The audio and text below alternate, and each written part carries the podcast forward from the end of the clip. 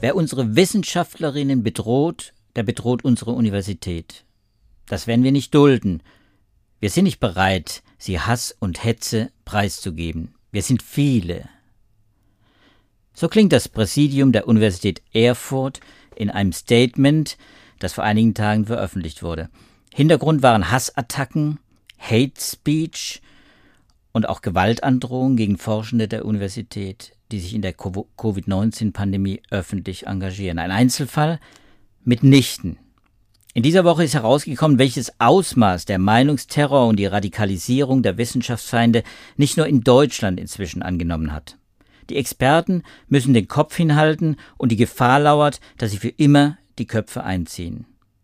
Die zivile Kommunikationskultur wird also bedroht durch Wirrköpfe, die offenbar sogar vor Gewalt nicht zurückschrecken. Und damit herzlich willkommen zum Podcast Wissen der FAZ an diesem 15. Oktober 2021. Ich bin Joachim Müller-Jung. Und ich bin Sibylle Anderl. Ja, und wir sind beide Wissenschaftsredakteure im Ressort Natur und Wissenschaft der FAZ. Ich bin Biologe, begleite die Klimaforschung und die Medizin. Sibylle ist promovierte Astrophysikerin, Philosophin, Datenexpertin und wir beide äh, beobachten, wie viele hier, die uns zuhören, wissen, seit langem natürlich die Corona-Pandemie und das ist auch heute unser Thema, wie unschwer zu hören war. Ja. Sibylle, wir haben heute das Thema Hate Speech und ich muss zugeben, eh, als ich das Paper, das du mitgebracht hast, ähm, äh, zum ersten Mal gelesen habe, schon die Überschrift äh, gelesen habe, äh, bin ich dann wirklich auch zusammengezuckt, äh, weil ich dachte, naja, es ist ja bekannt, Hasskommentare im Netz, Twitter, das gibt es schon immer. Damit haben sich viele, auch viele Podcaster und viele unserer Kollegen und in den Zeitungen schon beschäftigt.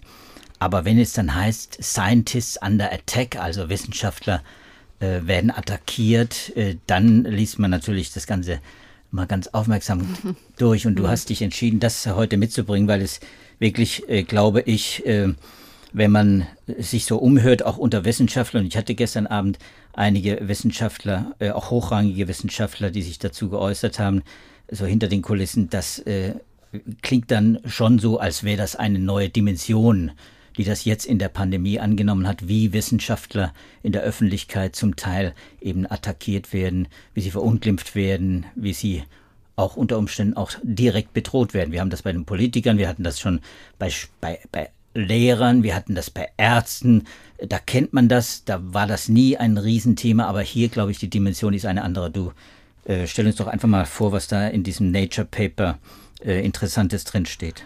Genau, also erstmal ähm, ist es, glaube ich, wichtig zu sagen, es ist kein wissenschaftliches Paper im engeren Sinne. Es ist ein Artikel der Fachzeitschrift Nature. Ähm, diese Zeitschrift hat selber eine Umfrage durchgeführt und auf dieser Umfrage den Ergebnissen dieser Umfrage basiert dieser journalistische Artikel. Also insofern ein wichtiger Punkt. Diese Studie oder diese Umfrage wurde nicht wissenschaftlich begleitet und sie hat insofern auch statistisch einige Mängel. Aber nichtsdestotrotz ist sie, wie du auch schon sehr richtig gesagt hast, natürlich aufrüttelnd. Ähm, organisiert wurde sie von den Science Media Centern in verschiedenen Ländern. Das ging von Australien aus, Science Media Center, ich weiß nicht, ob das alle Hörer wissen, das sind ähm, Organisationen, die es jetzt mittlerweile überall gibt, auch hier in Deutschland, die ähm, sich, Gott, das wahrscheinlich sogar besser erklären als ich, äh, weil du das schon länger verfolgst, aber die sich zum Ziel gesetzt haben, äh, wissenschaftliches Wissen in der Öffentlichkeit ähm, bereitzustellen in einer fundierten Art und Weise, indem sie insbesondere auch den Kontakt zu Wissenschaftlern herstellen. Also wenn es irgendwelche Themen gibt, die gerade in der Öffentlichkeit diskutiert werden, dann kann man sich auf den Webpages dieser Science Media äh, Centers anschauen, welche Fachleute es gibt, die zu diesem Thema etwas sagen können und kann dann als Medienvertreter den Kontakt herstellen oder kann auch Statements direkt von denen, ähm, die das Science Media Center dann eingesammelt hat, dort auf der Seite lesen und verwenden. So, und das Science Media Center in Australien, das hat im Juni einfach mal eine Umfrage gemacht unter den Wissenschaftlern, mit denen sie in Kontakt standen, die sich zu Covid geäußert haben, um mal einen Eindruck zu bekommen, wie es aussieht, ähm, wie die öffentliche Reaktion auf diese Wissenschaftler im Kontext der Pandemie so ausgefallen ist.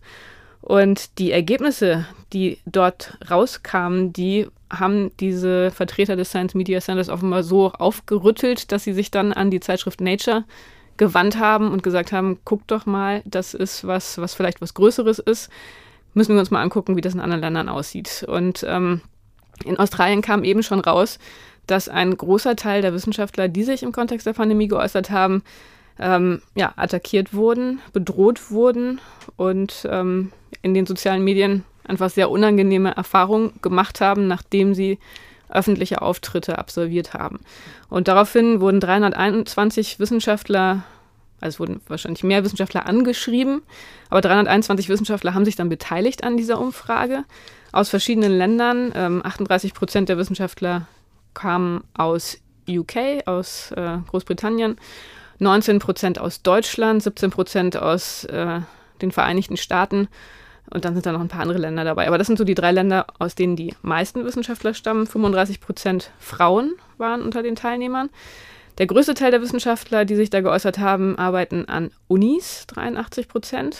Also gar nicht mal so sehr viele, die für Regierungsorganisationen arbeiten oder für Unternehmen, sondern es sind wirklich äh, Universitätswissenschaftler zum allergrößten Teil, die ähm, so zu einem Drittel sagen, sie reden ein paar Mal pro Woche mit den Medien. Also schon Wissenschaftler, die viel in der Öffentlichkeit stehen. Ähm, und das, was dann Nature, glaube ich, zu diesem, zu dieser auch relativ drastischen Überschrift verleitet hat, war, dass ähm, schon ein großer Teil dieser Wissenschaftler sich, wie gesagt, attackiert gefühlt hat und insbesondere 15 Prozent der Teilnehmer ähm, berichteten davon, dass sie wirklich Todesdrohungen erhalten haben. Und das ist natürlich sehr, sehr drastisch, ähm, weil man sich auch vorstellen kann, unter was ein und was für ein Stress und äh, einen das setzt, was für Ängste das hervorruft, wie störend das auch für die eigene berufliche Tätigkeit sein kann. Ähm, und das ist auch das, was die Teilnehmer berichtet haben. Also 42 Prozent berichten von emotionalem und psychologischem Stress. Ähm, und insofern schon eine, ja, eine Bilanz, die einen nachdenklich macht weil man ja sagen würde, die Wissenschaftler sind größtenteils ja nun wirklich in der Öffentlichkeit, um möglichst neutral wissenschaftliche Erkenntnisse zu kommunizieren, also die keine eigene Agenda haben sollten, die das wirklich als Teil ihrer Forschungsarbeit sehen. Und wenn die so attackiert werden, dann ist das sicherlich nicht gut für unsere Gesellschaft, die ja nun darauf beruht, dass wir Fachleute haben, dass wir Spezialisten haben und dass die ihr Spezialwissen eben auch weitergeben können. Ja, und offenbar spielt es auch gar keine Rolle, wie ehrenwert die Motive dieser Wissenschaftler sind. Also ich, du erinnerst dich, letztes Jahr habe ich ja auch einen Brief gekriegt, den habe ich auch natürlich archiviert, den habe ich auch an unseren Justiziar weitergegeben von einem Fotografen, übrigens auch aus dem Osten äh, der Republik, ähm, der jetzt, sage ich jetzt nur, weil, weil wir gerade über Erfurt gesprochen haben, ähm, der sich sogar mit Klarnamen zu erkennen gegeben hat und trotzdem äh, so eine Botschaft übermittelt hat, äh, wir kriegen dich auch. Also ein Querulant, also ein Querulant, ein äh, Querdenker, ganz offensichtlich, der auf unsere ja, Podcasts, auf unsere Artikel in der Zeitung reagiert hat äh, und dann wirklich einen persönlich bedroht hat. Äh, und das geht einem natürlich schon nahe. Das ist natürlich in Fällen wie bei Herrn Drosten oder Herrn Fauci, die nun sehr stark in der Öffentlichkeit stehen und das ist ja in jedem Land mindestens einer, ein Wissenschaftler oder eine Wissenschaftlerin, die sehr prominent äh, auf der Bühne steht, sei es, weil sie die Regierungspolitik erklären müssen oder eben weil sie auch diese diesen missionarischen Eifer auch mitbringen dass die natürlich äh, dann umso mehr bedroht sind, je prominenter sie sind. Das mhm. ist natürlich wirklich dann, das heißt, da, da, muss man ja befürchten, dass die regelmäßig, täglich äh, äh, solche Nachrichten und Drohungen lesen und das muss ja Konsequenzen haben. Sind, mhm. die, sind die abgefragt worden, wie, wie stark jetzt dann auch die Reaktion dann ist mhm. der Wissenschaftler? Also nochmal als äh, Bemerkung zu dem, was du gerade gesagt hast, Christian Drosten ist in der Tat auch erwähnt in dem Artikel ähm, als ein Beispiel einer besonders, oder eines Virologen, der besonders drastisch bedroht wurde. Also der hat ein Paket bekommen mit einer Flüssigkeit, äh, wo positiv drauf stand und äh, ein Zettel dabei lag, dass er das trinken solle. So, und das ist natürlich, sowas möchte man nicht bekommen, das ist sehr unschön.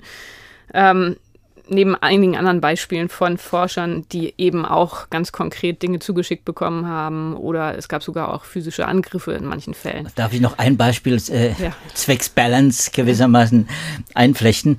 Es seien, jetzt sage ich in Anführung und äh, Abführung, hm. Gegenspieler in Deutschland. Herr Streeck, Henrik Streeck aus Bonn hat übrigens auch Bedrohungen bekommen. Ne? Hm. Es ist nicht nur äh, äh, Herrn Drosten, äh, der äh, Henry Schreck hat zum Beispiel in einem Interview gesagt, ich bekomme Zuschriften von vielen Kollegen, die mir schreiben, dass sie viel so sehen wie ich, sich aber nicht trauen, sich Positionen öffentlich zu äußern, dass sie fürchten, angegangen zu werden. Das verhindert Fortschritt. Also auch da sagt er im Prinzip, äh, ich werde angegangen äh, und das hat Konsequenzen, mhm. auch für mich. Also auch er kommt ins Nachdenken, was das bedeutet. Also unter den Befragten haben 40 Prozent gesagt, dass das keinen Einfluss auf ihre zukünftiges, ihr zukünftiges Engagement in der Öffentlichkeit haben wird. 30 Prozent aber immerhin sagen, dass es schon ein bisschen einen Einfluss haben wird.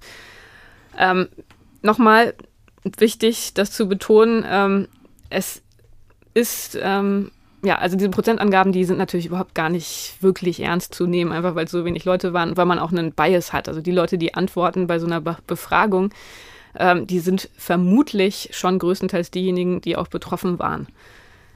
Ähm, und insofern hat man bei solchen Umfragen, die eben nicht äh, auf eine repräsentative Stichprobe aufbauen und wo es äh, um eine aktive Beteiligung geht, sind immer ein bisschen schwierig in der Interpretation. Ähm, also insofern, diese Zahlen, die kann man zwar nennen, aber denen sollte man jetzt nicht völlig vertrauen. Aber es ist natürlich klar, also wenn man sich in diese Rolle reinversetzt, man ist Wissenschaftler, man hat eigentlich einen ganz anderen Job, man nimmt das dann als Zusatzaufgabe, diese Kommunikation auf sich zu nehmen, dann wird man so angegangen. Natürlich hat das in irgendeiner Art und Weise ähm, eine Konsequenz für das, was man in Zukunft macht. Da bin ich mir schon auch ganz sicher. Und insofern ist das schon ein Thema, was man äh, im Blick behalten muss, äh, und zwar alle Akteure, die da eine Rolle spielen. Ich denke, das ist auf jeden Fall ein Thema, was die Universitäten im Blick haben müssen. Du hattest die Uni Erfurt zitiert. Das wird auch in dem Artikel betont, dass das ein Auftrag an die Universitäten und alle anderen Institutionen ist, die Wissenschaftler beherbergen, ihre Wissenschaftler aktiv auch zu schützen und zu unterstützen, also ihnen Rat zu geben, auch juristische Unterstützung bereitzustellen. Da scheint es auch nicht immer in allen Fällen so optimal gelaufen zu sein. Ist auch ein schwieriges Thema. Gerade in Deutschland ähm, ist ja diese kommunikative Ro Rolle der Wissenschaftler eine relativ neue Rolle. Also im Vergleich zu den USA zum Beispiel, wo das schon viel, viel länger einfach dazugehört, ähm, haben sich die deutschen Wissenschaftler lange sehr schwer getan. Und es ist auch von Uni zu Uni anders, wie das so gehandhabt wird. Ähm, das ist nicht immer ganz klar, dass das wirklich Teil des Jobs ist. Und insofern gibt es offenbar auch an manchen Unis oder gab es an manchen Unis ähm, ohne dass die jetzt genannt sind in dem Artikel, aber schon auch die Reaktion, dass da gesagt wurde, naja, es ist ja vielleicht noch auch ein bisschen das Privatvergnügen der Wissenschaftler, wenn die sich in die Öffentlichkeit wagen wollen und dann müssen sie selber mit den Konsequenzen klarkommen. So, und das ist natürlich fatal und da ähm, ist Nature relativ klar, da müssen die Unis nachlegen und sich da auch selber professionalisieren. Gleichzeitig ist es auch klar, dass äh, auch Wissenschaftler Training brauchen. Also Wissenschaftler von ihrem Charakter her sind meistens nicht unbedingt Selbstdarsteller und einfach von der Natur ihrer Arbeit her sind sie meistens nicht besonders stark mit der Öffentlichkeit konfrontiert. Und insofern würde ich denken, dass es Wissenschaftler besonders hart trifft, wenn sie plötzlich im Zentrum eines Shitstorms stehen oder persönlich angegangen werden. Ähm, noch mehr als andere Gruppen von Menschen. Denn man muss ja schon sagen, es ist im Prinzip ein allgemeines Problem. Also jeder, der sich in der Öffentlichkeit in diesen Tagen äußert und dann gerade zu diesen kontroversen Themen, der wird angegangen. Also das geht nicht nur Wissenschaftlern so, das ist allgemein ein Problem, dass die Diskussionskultur in Deutschland nicht unbedingt besser geworden ist. Ich glaube aber, Wissenschaftler trifft es härter, weil sie es weniger gewöhnt sind, weil sie weniger darauf vorbereitet sind und weil sie natürlich ähm, auch, ja, vielleicht weniger den Drang haben, in der Öffentlichkeit zu stehen. Das hat man ja bei Christian Drosten auch immer sehr, sehr klar gemerkt, der gesagt hat, ich brauche das nicht, es ist eigentlich nicht mein Kernjob. Und die insofern relativ leicht so reagieren können, zu sagen, okay, ich gehe jetzt wieder zurück in die Forschung, ich lasse das mit der Kommunikation. Und das ist halt die Gefahr, weshalb das Thema an der Stelle auch so wichtig ist. Ja, ja, absolut. Das, ich meine, da muss man auch wirklich sagen, man jetzt den aktuellen Fall Sarah Lee Heinrich, diese Vorsitzende der Jungen Grünen nimmt, äh, auch so ein Fall, die bedroht wird. Äh, ähm, da wenn man sich dann die Twitter-Timeline ansieht dazu, dann merkt man, das ist äh, auch in nicht nur in Nuancen, das ist eigentlich eine andere Debatte. Also ich habe äh, vorhin mal einen, einen äh, Screenshot gemacht von einem Tweet zu dem Fall, der, der mich dann auch beschäftigt hat, muss ich sagen wo, wo dann also diese, diese junge Frau, die, die früher schon vor Jahren irgendwelche äh, äh, ja, gedankenlosen Tweets auch abgesetzt hat äh, und, und jetzt dafür gerade stehen muss, wo sie Vorsitzende der Jungen Grünen ist, und, äh, und äh, größte Schwierigkeiten hat eben äh, die Drohung gewissermaßen auch zu entschärfen äh, und äh, da viel Zustimmung kriegt. Und da sieht man dieses ganze äh, dieses diese Mechanismen, die da in den sozialen Medien ja äh, aktiv werden. Da ist ein Tweet von einem Dr. Germany, den muss man jetzt einfach mal mal nennen, äh, äh, der zum Beispiel das begründet, der das begründet und das bringt einen wirklich dann zum Nachdenken. Ja sicher, sagt er, Hate Speech will sicher keiner. Aber es gibt halt Menschen, die hassen andere Menschen, wie diese Sarah Lee Heinrich. Und Hass ist ein sehr starkes Gefühl der Abneigung. Und Hass existiert und böse sind nicht die, die hassen, sondern diejenigen, die Hass heraufbeschwören. Es ist schon grotesk, aber das muss man sich auf der, mhm. der Zunge zergehen lassen. Böse sind die, die Hass heraufbeschwören. Jetzt hast du genau gesagt, finde ich ganz wichtig, Wissenschaftler tun das eben ganz bewusst nicht. Sie wollen nicht provozieren. Also ein schönes Beispiel ist Lothar Wieler, von dem wir heute gelesen haben, auch in den Agenturen, der sich beklagt hat über Morddrohungen. Mhm. Auch da ein ganz aktueller Fall. Morddrohungen an Lothar Wieler, sicher nicht die ersten, aber er hat sich jetzt auch, äh, auch öffentlich dazu geäußert. Und da muss man einfach sagen, Lothar Wieler ist vom Typus her eben nicht der Provokateur, nicht nur vom Charakter her, sondern auch vom Wissenschaftstypus her. Mhm. Von dem hat man vor keine provozierenden äh, Mitteilungen gehört, bevor äh, Corona kam. Und jetzt auch während Corona hat man, hat er immer zu erkennen gegeben, dass er sich zurücknimmt. Und wenn dann eben daraus Schlagzeilen auch gemacht hm. werden. Mhm. Das gibt mir dann auch als Journalist, muss uns quasi zu denken geben. Also Schlagzeilen, wie sie in der Boulevardpresse eben aufgetaucht sind. Äh, Wissenschaftler verbieten Urlaubsreisen. Mhm. So, das stand. Das, das ist eine Schlagzeile aus der Bildzeitung. Und, äh, und das ist natürlich schwierig. Ich meine, mhm. da ist natürlich klar, dass, äh, dass dann da wird etwas losgetreten und zwar nicht von den Wissenschaftlern ganz offensichtlich, sondern eben durch diese Mechanismen, durch diese kommunikativen Mechanismen in den sozialen Medien. Und das ist äh, genau ein Punkt, den Frau Professor Konstanze Marx aus Greifswald hervorgehoben hat. Das SMC in Deutschland, das hat auch Stellungnahmen deutscher Wissenschaftler zu diesem Artikel veröffentlicht.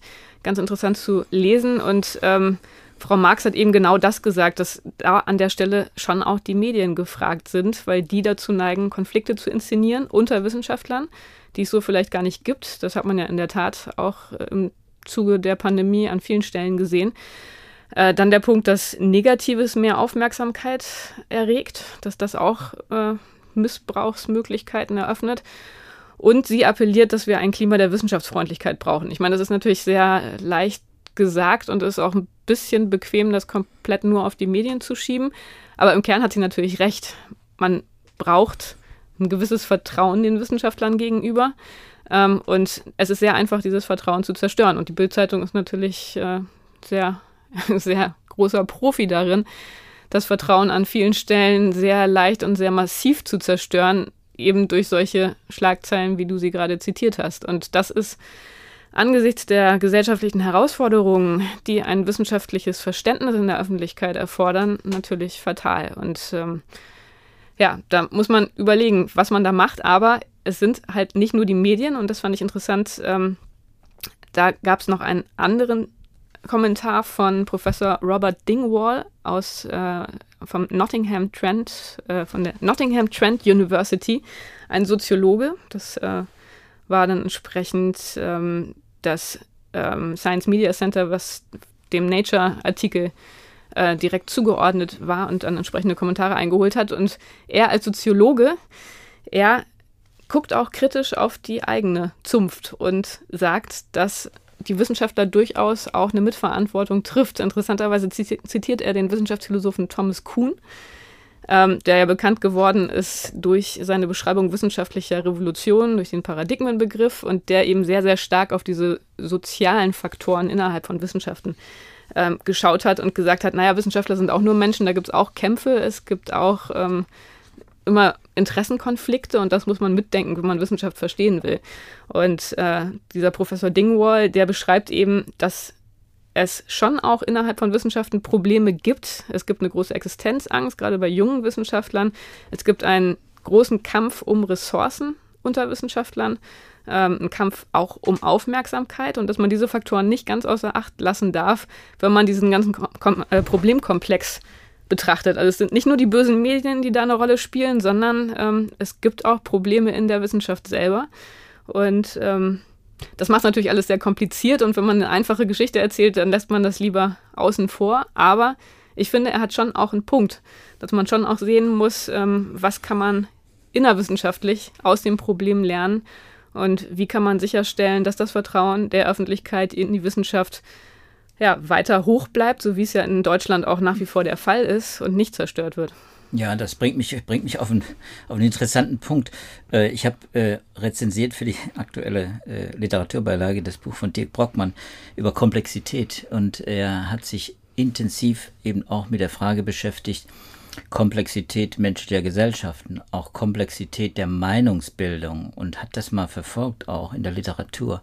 Ist wirklich sowieso ein interessantes Buch, mache ich gerne Werbung hierfür, aber es ist wirklich ein, ein, ein interessantes Buch im Hinblick eben auch auf diese, ja, diese Mechanismen innerhalb und auch außerhalb der, äh, der Wissenschaftscommunity. Äh, Brockmann ist ja selbst äh, Physiker und äh, auch äh, Epidemiologe, wie wir wissen. Also er ist, ein, ist, ein, ist einer der, der, ja, der der wegweisenden, wie soll ich sagen, Modellierer äh, des RKI, das wir der Humboldt-Universität in Berlin. Also er hat diese ganze Corona- Pandemie begleitet, wie sicher viele jetzt auch wissen, äh, die nicht nur den Namen kennen, sondern vielleicht sogar sein Gesicht, weil er ist auch in Talkshows aufgetreten. Und das ist auch ein, ist auch ein ganz ruhiger Zeitgenosse und, und einfach auch äh, argumentativ sehr klar, auch in diesem Buch. Und in diesem Buch beschreibt er diese Mechanismen der Meinungsbildung, wie sowas zustande kommt.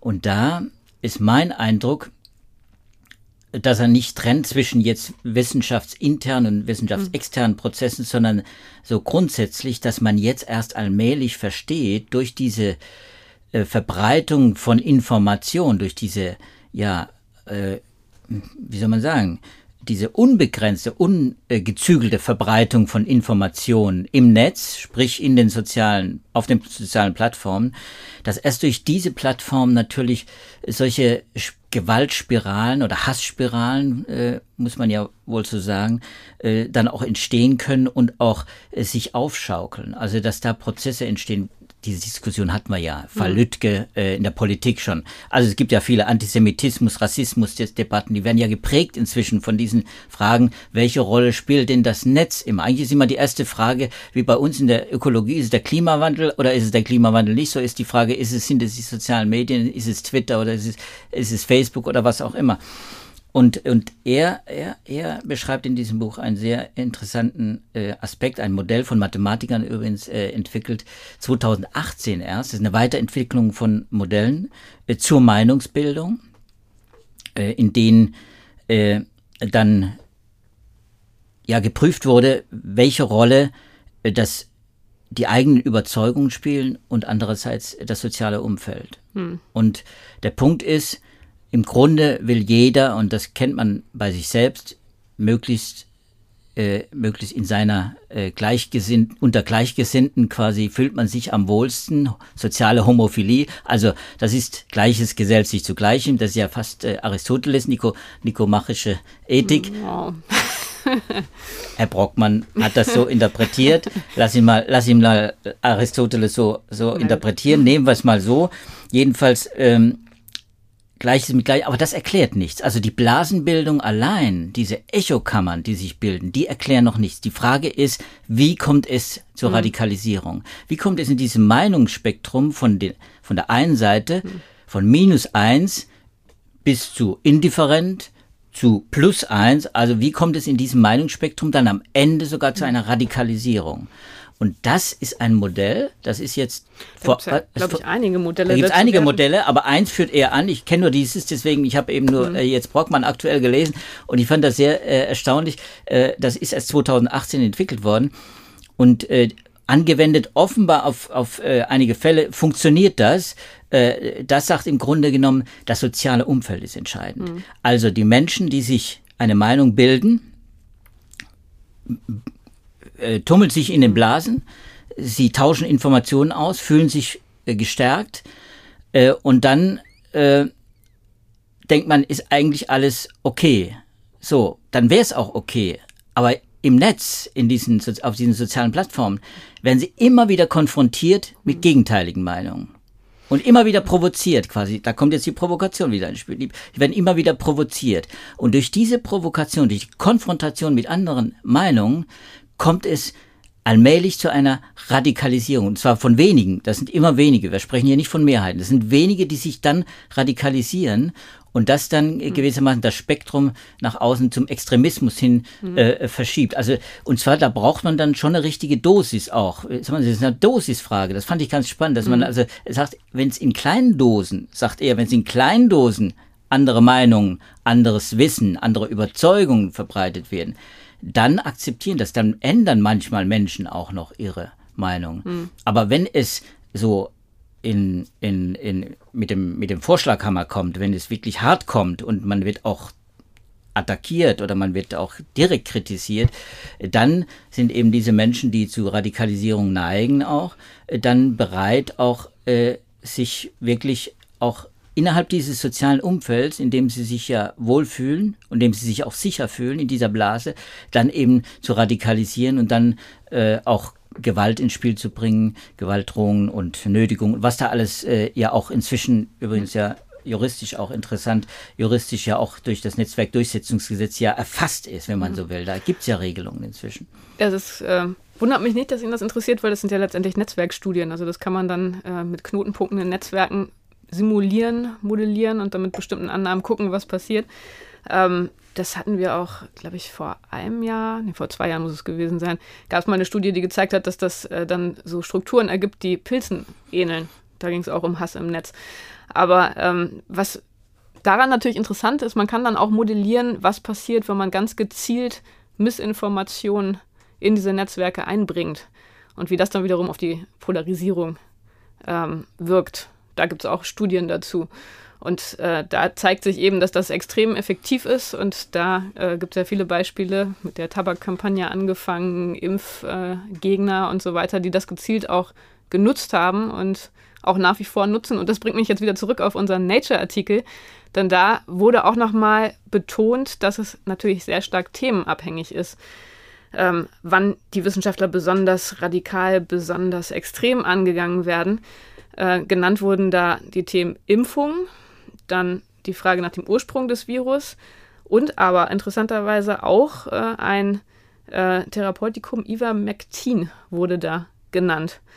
Ähm, und da wollte ich dich mal fragen, ob du dazu was erzählen kannst, weil es da so klang, als würde da eine riesen Lobby dahinter stehen, die ganz gezielt Wissenschaftler, die sich zu dem Thema geäußert haben. Also es ist ja, vielleicht erzählst du das besser, du bist bei den Themen eher der Experte ja. als ich, aber es scheint so zu sein, als würden da wirklich auch Lobbygruppen dahinter stehen und ganz gezielt versuchen, Wissenschaftler einzusch einzuschüchtern und zu beeinflussen. Es ist bei uns gar nicht so durchgedrungen, das stimmt. Du hast völlig recht, das ist ein interessanter Fall. Äh, wir haben dazu noch nichts geschrieben. Ich habe es bei mir quasi auf dem Tisch liegen und sammel, sammel, sammel Material, weil es äh, vor allem in in den USA ein großes Thema ist äh, und, war äh, von Anfang an äh, in der Pandemie. Letztes Jahr schon kamen Berichte, gab auch Studien, ähnlich wie bei diesem Malariamittel, äh, Hydroxychloroquin, das ja Donald Trump äh, favorisiert hat.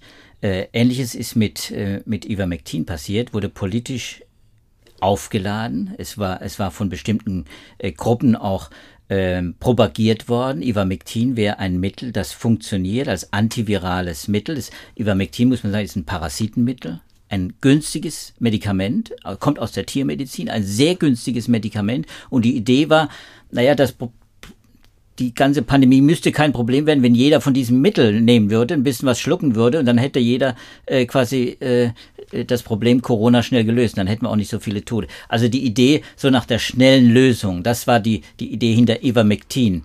So, und dann äh, ist natürlich die Forschung auch angelaufen. So Ivermectin, die läuft äh, immer noch übrigens. Die ist nicht abgeschlossen, aber es gab einige sehr prominente, sehr gute Studien dazu inzwischen. Es gab lange viele gab lange viele schlechte Studien. Und es gibt inzwischen auch gute Studien, auch Metastudien dazu, die eigentlich alle, es gibt auch äh, Retractions, also es gibt auch Studien, die zurückgezogen wurden, weil sie qualitativ einfach nicht äh, den Ansprüchen genügt haben oder weil sie ethisch nicht die, die Ansprüche erfüllt haben, äh, die man von klinischen Studien erfordert. Es gibt jedenfalls Studien mit Patienten und es gibt auch äh, natürlich äh, Tierstudien, ähm, Laborstudien, äh, die eigentlich eines klar machen, das Mittel ist nicht das, was sich äh, diejenigen, die das propagieren und das gerne äh, sehr hochgehängt haben, politisch sehr hochgehängt haben in den USA, in manchen anderen Ländern übrigens auch, Brasilien, äh, dass die das, äh, dass man das befürworten sollte. Aber ich erinnere mich äh, an unseren Wissenschaftler, den wir vor kurzem, du erinnerst dich an bei dieser neuen Kampagne Alles auf den Tisch, hm. ist er ein äh, österreichischer Wissenschaftler, glaube ich, dessen Name ich jetzt nicht mehr weiß, äh, mh, gefragt worden, mh, zu der zu den Therapien und äh, dass eben das alles vielleicht auch ganz leicht in den Griff zu kriegen sei, wenn man eine Therapie hätte und und er hat dann Ivermectin ausgerechnet genannt. Mhm. Und man sieht äh, daran, es gibt durchaus Mediziner, und das gibt es auch beim Hydroxychloroquin immer noch, Mediziner, die immer noch glauben, dieses Mittel das hilft, das sollte doch helfen, warum nicht? Aber es ist eben nicht in kontrolliert randomisierten Studien getestet worden, also positiv getestet worden, sondern negativ getestet worden, sondern das heißt, es ist einfach, es ist durchgefallen im Prinzip, wissenschaftlich, nicht haltbar und trotzdem ist es, favori ist es favorisiert worden und da haben sich regelrechte ja, Communities gebildet mhm. äh, in den sozialen Medien und das ging dann ganz hoch her. Ähnlich war es nur bei, bei der Diskussion um die Frage, woher kommt das Virus? Kommt es aus dem Labor? Kommt es mhm. aus China? Kommt es aus USA? Da, auch da gibt es einen Krieg, der, wenn man so will, der, der immer noch tobt im Netz. Und so war es bei diesem Ivermectin auch. Und äh, deswegen ist das vielen Wissenschaftlern auch im Gedächtnis, weil das auch so ein Beispiel ist für schlechte Wissenschaft, die politisch aufgeladen wird und dadurch einfach äh, einfach missbraucht wird. Das ist Desinformation äh, im, im übelsten Sinne. Das sind, das, das sind dann Pseudofakten, die dann, die dann äh, propagiert werden, wo sich dann Blasen bilden und am Ende, äh, am Ende gefährdet man einfach mehr Menschen und, und das ist ja das, was wir auch immer äh, im Blick haben müssen, auch als Wissenschaftsjournalisten oder als Journalisten überhaupt, die sowas äh, dann über die über sowas berichten, dass wir natürlich es hier mit mit Dingen zu tun haben, mit Medikamenten, äh, die ja wirklich äh, über Leben und Tod entscheiden können. Also wer das nimmt und sich darauf verlässt und dann äh, eine Party besucht oder eine Großveranstaltung, bei der die Gefahr relativ groß ist, dass man sich ansteckt und dann auch wirklich erkrankt. All das ist passiert, all das ist auch berichtet worden. Äh, das ist eben, das können wir äh, nicht leisten und deswegen sind wir ja hier äh, immer so konzentriert und fokussiert darauf, dass wir äh, gute Studien, wenn wir etwas äh, ins Spiel bringen, gute Studien äh, referieren und eben nicht solche halbseitenen pseudowissenschaftlichen oder, oder wissenschaftsfeindlichen äh, auch äh, äh, Kampagnen, die da la laufen. Oder zumindest die Limitationen klar benennen, so wie bei dieser Umfrage, die jetzt kein Beispiel für besonders gute Daten ist, muss man jetzt nochmal dazu sagen. Ich finde es nur so paradox, dass dann bei solchen Themen den Wissenschaftlern vorgeworfen wird, sie seien interessengeleitet, dann aber Firmen geglaubt wird, die ganz offensichtlich interessengeleitet sind, weil sie eben ihre Medikamente verkaufen wollen. Also das äh, sind so die paradoxen Blüten, die, die diese Pandemie an die Oberfläche gespült hat. Aber ja, insofern ähm, kann man nur hoffen, dass die Wissenschaftler weiterhin dabei bleiben, zu kommunizieren, sich davon nicht abschrecken lassen. Das legte diese Umfrage auch nahe, wenn gleich die Sorge bestand, dass gerade junge Wissenschaftler sich davon natürlich besonders abschrecken lassen, weil die eben noch weniger, ähm, ja, bei denen noch mehr auf dem Spiel steht, sie vielleicht weniger geübt sind im Umgang mit der Öffentlichkeit und dass das natürlich auch ein Punkt ist, der in den Universitäten besonders auch im Blick behalten werden muss, dass man gerade den Nachwuchs in dieser Hinsicht schützen muss, und aber gleichzeitig auch bestärken muss im kommunikativen Bestreben. Denn natürlich sind gerade auch die jungen Stimmen ganz, ganz wichtig, weil die einfach noch mit einer eigentlich genau die richtigen Voraussetzungen haben, um kommunikativ tätig zu werden, auch die Begeisterung haben, die Neugier haben ähm, und sich auch wirklich auf, eine, auf einen Dialog einlassen wollen. Also insofern ist das, glaube ich, ein Punkt, an dem auch an den Unis noch einiges passieren kann ja. und sollte. Ich glaube, das ist nämlich ein wichtiger Punkt. Wir können sie nicht schützen. Wir als Journalisten können sie nicht schützen. Äh, aber die Universitäten, auch die Fachgesellschaften, auch die Regierung, ich finde auch die Politik ist da gefragt, äh, äh, sich wirklich vor die Wissenschaftler zu stellen. Auch die Fachgesellschaften hat man viel zu wenig gehört bis jetzt. Ich finde, da haben sich viele äh, zu still verhalten bis jetzt. Vielleicht war es Ihnen auch nicht klar, so wie uns jetzt, wie verbreitet dieses Phänomen ist. Und Sie haben es auch so punktuell betrachtet und dachten, naja, das ist jetzt, das ist das übliche Phänomen in den sozialen Medien. Man muss äh, das vielleicht wirklich organisieren. Es müssen sich die Fachgesellschaften, wir haben so viele Institutionen in Deutschland, die sich mit Wissenschaft, Organisation, auch die Förderinstitutionen, die großen, die viel Einfluss haben an den Universitäten wie die DFG und andere, äh, die Allianz überhaupt, auch die Nationalakademie, ah, da gibt es ja viele, auch äh, die Universitäten, die den direkten Zugang zu den jungen Wissenschaftlern haben, die sich da viel stärker, ähnlich wie die Universität Erfurt hier gemacht hat, äh, auch engagieren, weil da muss, glaube ich, auch viel Prävention gemacht werden. Da müssen jetzt, da muss jetzt dran gearbeitet werden, dass diese Radikalisierungsprozesse eben nicht dazu führen, dass äh, Wissenschaftler, vor allem junge Wissenschaftler, dann eingeschüchtert werden. Ich meine, wir haben so oft darüber geschrieben, äh, dass die das Bundesforschungsministerium Frau Karliczek ja Initiativen gestartet hat und nicht nur sie. Es gibt ja äh, einen großen Bedarf in der Wissenschaft zu kommunizieren, sich nach äh, sich zu öffnen nach außen, transparenter zu werden, aufzuklären etc. Das sind natürlich alles sehr gute Initiativen, die wohlfeil bleiben, solange äh, sie nicht wirklich abgesichert sind. Äh, und zwar zugunsten eben der jungen Wissenschaftler. Man muss sie, man muss sie schützen, man muss ihnen klar machen, nicht nur motivieren, es zu tun, sondern sie im, Zweifel dann eben auch, auch vor sich stellen und sagen, nee, also bis hierher und nicht weiter und, äh, und hier muss was passieren. Es muss im Prinzip auch so ein Zusammenhalt äh, erzeugt werden. Aber ich glaube, was, was ich noch gerne erwähnen würde, was einem begegnet, wenn man sich äh, zu Hate Speech äh, dann informiert und recherchiert, es gibt Plattformen. Es gibt Plattformen, und das ist jetzt vielleicht auch gerade an Jüngere äh, dann auch gerichtet, aber eben auch an die Älteren, die, die vielleicht noch weniger, äh, die jahrzehntelang vielleicht verschont geblieben sind, weil sie damit auch äh, nicht umgegangen sind in diesen Netzwerken. Es gibt eben Meldestellen. Es gibt in jedem Land Meldestellen. Es gibt in Hessen Meldestellen. Es gibt auch zentrale Meldestellen wo man Hass melden kann. Oft unter dieser Bezeichnung, wer, die Begriffe Hass melden googelt, der kommt auf solche Plattformen und der kann sie auch adressieren und kann sein Anliegen dann auch mitteilen. Äh, vielleicht müsste das eben auch in den Institutionen, an den Forschungsinstitutionen organisiert werden. Äh, ich meine, jetzt Corona, irgendwann ist es natürlich auch vorbei, das wissen wir ja. Und äh, dann beruhigt sich das zumindest an der Corona-Front. Aber äh, du weißt, Klima hm. ist mein großes Thema. Auch da ist ein ähnliche, da wirken ähnliche Mechanismen. Da geht es schon länger äh, auch als bei Corona. Und äh, da hat man auch das Gefühl, es spitzt sich auch zu, je kritischer die Situation wird. Jetzt haben wir die steigenden Energiepreise. Ich glaube, ich glaube, je gesellschaftlich relevanter das wird, umso problematischer wird es auch für Wissenschaftler, die sich dann öffentlich äußern. Also viele von denen, die, die man bisher gerne gehört hat und die sich auch noch wohlgefühlt haben in der Öffentlichkeit, müssen jetzt äh, befürchten, dass sie noch viel stärker attackiert werden so meine Besorgnis, keine Voraussage, aber ich glaube, auch darum müssen sich dann die Organisationen dann kümmern. Ja, also was du gesagt hast, das wird auch durch die Zahlen dieser Umfrage gestützt. 44 Prozent der Teilnehmer, die haben ihrem Arbeitgeber gar nicht Bescheid gesagt nach eigener Auskunft. Also da scheint es einen Mangel an Informationen zu geben, an wen man sich als betroffener Wissenschaftler wenden kann. Und genau wie du sagst, da gibt es Stellen, die müssen kontaktiert werden. Es muss einfach insgesamt von allen, auch von den Betroffenen selbst, ernster genommen werden, das Thema.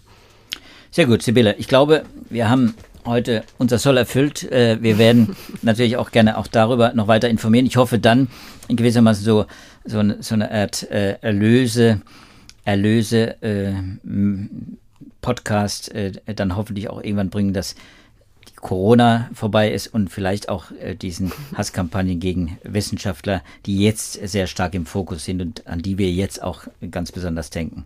Also das war unser heutiger Podcast zu den Attacken gegen Corona-Forschern.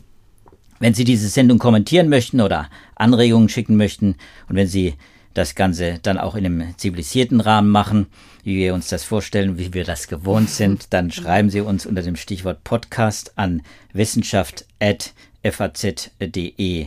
Und wenn Ihnen die Folge gefallen hat und Sie die nächste Folge nicht verpassen wollen, dann können Sie uns auf einer der üblichen Podcast-Plattformen natürlich auch abonnieren. Das war es für diesmal. Wir verabschieden uns und hoffen, dass Sie dann auch beim nächsten Mal wieder dabei sind. Ich sage Tschüss und bleiben Sie gesund. Tschüss.